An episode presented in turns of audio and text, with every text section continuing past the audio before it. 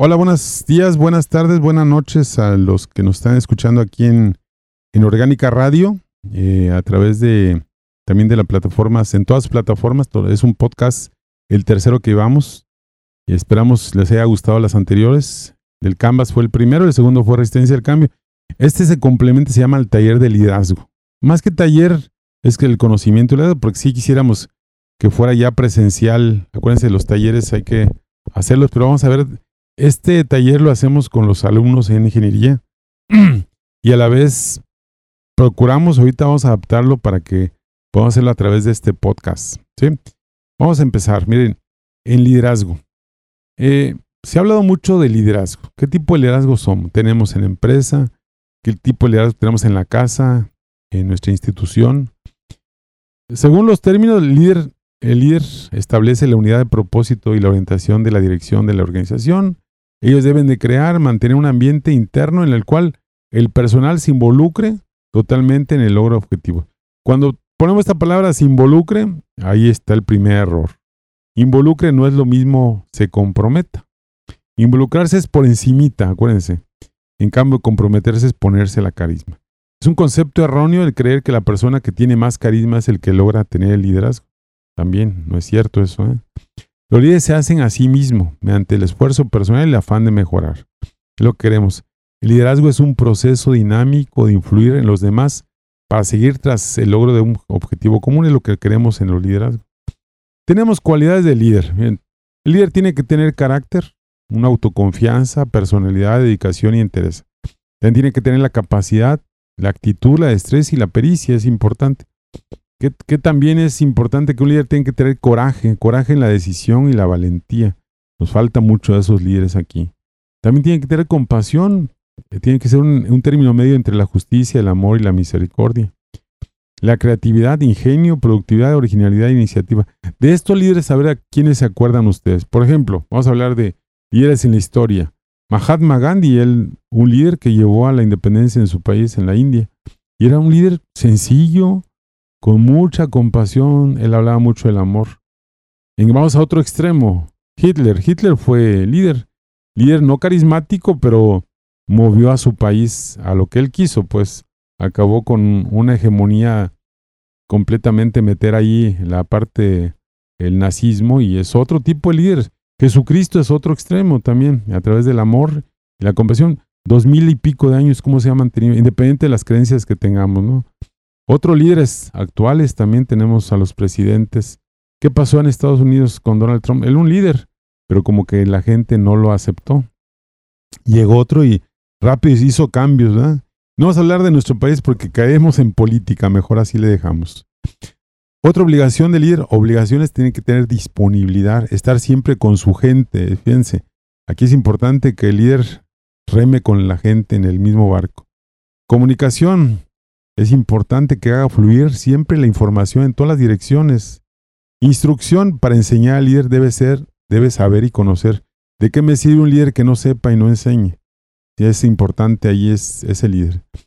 Y hay estilos de liderazgos. Hay el afectivo, hay el romper récord, el delegador, el autócrata. Según el liderazgo, se llaman situacionales. Eso es lo que vamos a ver más adelantito. ¿sí? En esta parte, pero seguimos, en, seguimos preguntando, ¿qué es un líder? Una vez a un jefe, el ingeniero Víctor Leal allá en Sitzal, él me dijo, ¿sabes qué es lo que es un líder? ¿Realmente lo que es un líder? Y le dije, pues, pues una, un gente que tenga carisma, que yo... No, no, no, dice, un líder es aquella persona que hace que las cosas se den. Es aquel que influencia en los demás para que trabajemos todos en equipo y forma parte del mismo equipo. Ahí me cayó el 20. Entonces forma parte del mismo equipo. No nada más que esté arriba dando órdenes, sino forme parte del equipo. Porque ahí la, otra diferencia entre un líder y un jefe. El jefe es impuesto, aunque no aceptemos. Es quien planea, quien ordena, quien manda, está por encima de los demás. Un, un líder no, es nombrado por el equipo escucha al equipo y participa en el equipo. De ahí viene la diferencia entre lo que es el líder y el jefe. Mira, el jefe manda a las personas, el líder aconseja y guía. El jefe inspira miedo, el líder inspira entusiasmo. El jefe dice yo, el líder dice nosotros. El jefe, esta es mi empresa. El jefe, el líder dice esta es nuestra empresa. El jefe se preocupa por las cosas. el líder se preocupa por las personas. El jefe presume sus éxitos, el líder comparte los éxitos. El jefe tiene empleados, el líder tiene un equipo de trabajo, tiene colaboradores. Es la diferencia ahorita en los nuevos sistemas de calidad. El jefe todo le urge para hoy. El líder reparte el trabajo. Entonces, ahí está la diferencia. ¿Qué nos conviene ser jefe o ser líder? Ustedes tienen la respuesta. El jefe, cuando ustedes vean una, una película donde va, van jalando a la empresa, ¿se acuerdan de la carreta? Por ahí algunos lo han visto. El jefe va arriba y toda la gente va jalando. En cambio, el líder, el líder es la otra cosa, va jalando, apoyando a la, y les dice cómo hacer las cosas. Es como el que se suba el, en un barco, ¿sí? El líder, el capitán es el que lleva el barco, está bien, pero es el último que sale de cuando el barco se hunde porque primero le interesa a la gente. Entonces ahí la diferencia, lo vimos esta una vez con la doctora de IMSS ahí en Marqueteros, y ahorita está muy de moda la NOM 035 porque está preocupándose por la cuestión socioeconómica socio, económica y aparte psicosocial de la empresa, en la parte de la gente. La gente es la que mueve la empresa. la empresa sola no se mueve, están los fierros, están las máquinas.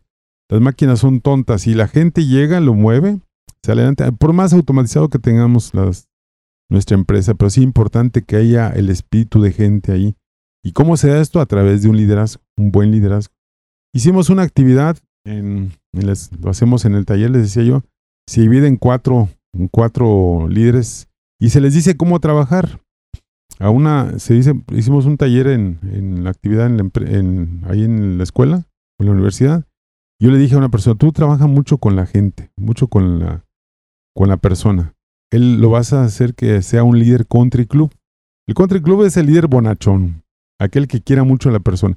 Si ustedes dividen en un, en un cuarto, un cuarteto, una parte, vean la persona mucho o vean la tarea. Entonces le dije a otro, tú trabajas mucho con la tarea, no te importa la persona. Es el líder romper récord y el autócrata.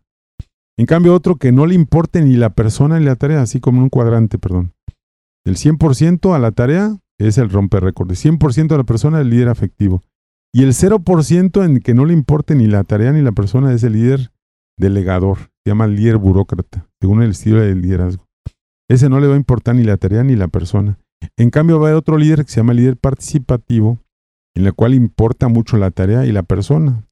Y bajo esa premisa, miren cómo salió. Hicimos unos, cajitas de cartón, tipo para meter ahí los, los eh, cassettes VHS. Se hizo, toda la gente trabajó así. El de mucho afecto, nada me produjo dos, eh, todo se hizo en dos horas, ¿eh? Produjo dos cajas porque habló mucho con la gente, participó la gente y todo. Hicieron un trabajo muy bonito, dos cajitas nada más. Imagínense a 100 pesos y buena calidad, pues cuánto va a sacar, ¿no? En cambio hubo el de mucha producción, sacó 45 cajas, cajas bien bueno, mal hechas pues, pero le importaba mucho la producción, más o menos 70% de calidad igual a 100 pesos, ¿cuánto iba a vender? ¿no? En cambio hubo el líder que no motivó, ese cada rato llegaba y le rompía las cajitas. Era el líder delegador. Nada más sacó cuatro cajas, por lo demás estaban todas rotas. Y el líder participativo sacó 50 cajas bien hechas, casi al 100% y mucha producción, buena ganancia, como si fueran a, a venderla. Y ahí encontraron ellos cuál es la diferencia para aplicar estos estilos de liderazgo. Por ejemplo, el líder country club es de alta intervención personal y de bajo control de la tarea.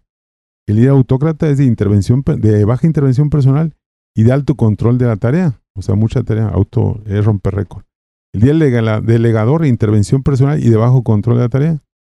Y de alta intervención personal y alto control de la tarea, líder participativo.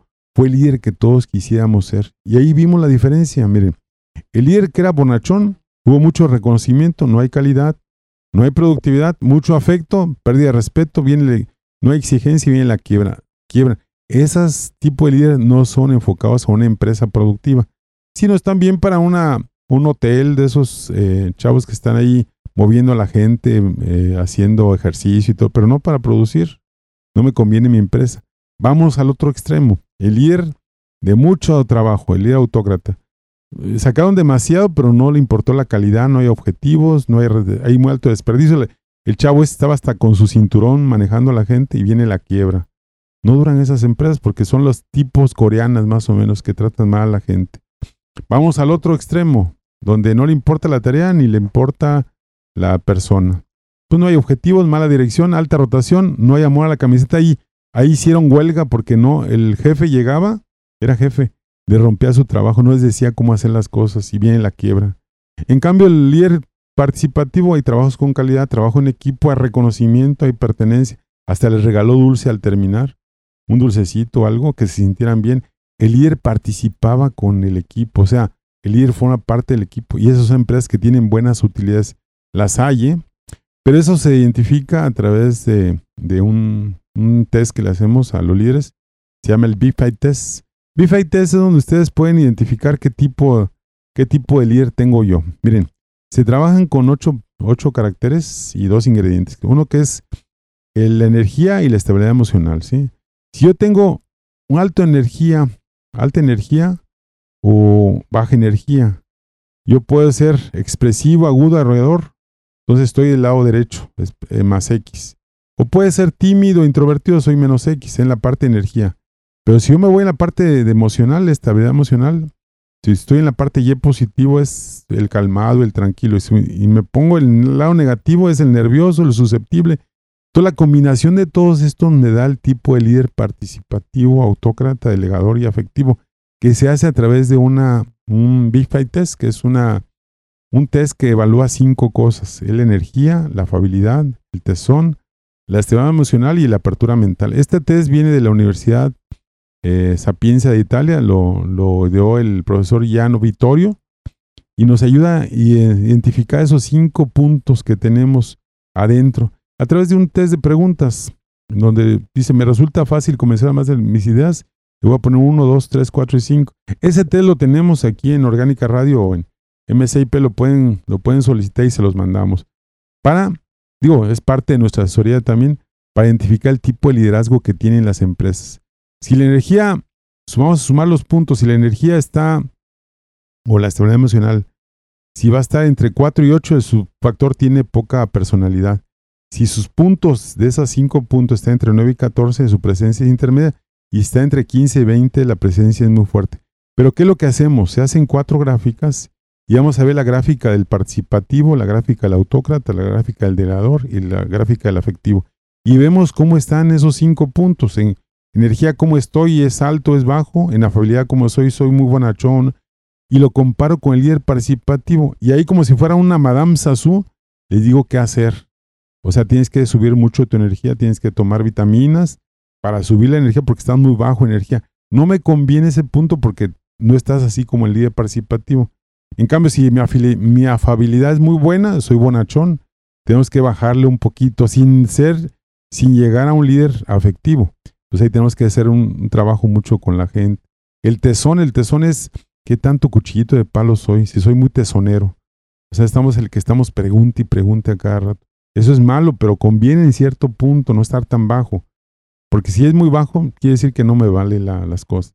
La estabilidad emocional es que tanto somos, nerviosos a los acontecimientos. Por ejemplo, se me murió mi gato y soy muy nervioso, me voy a morir.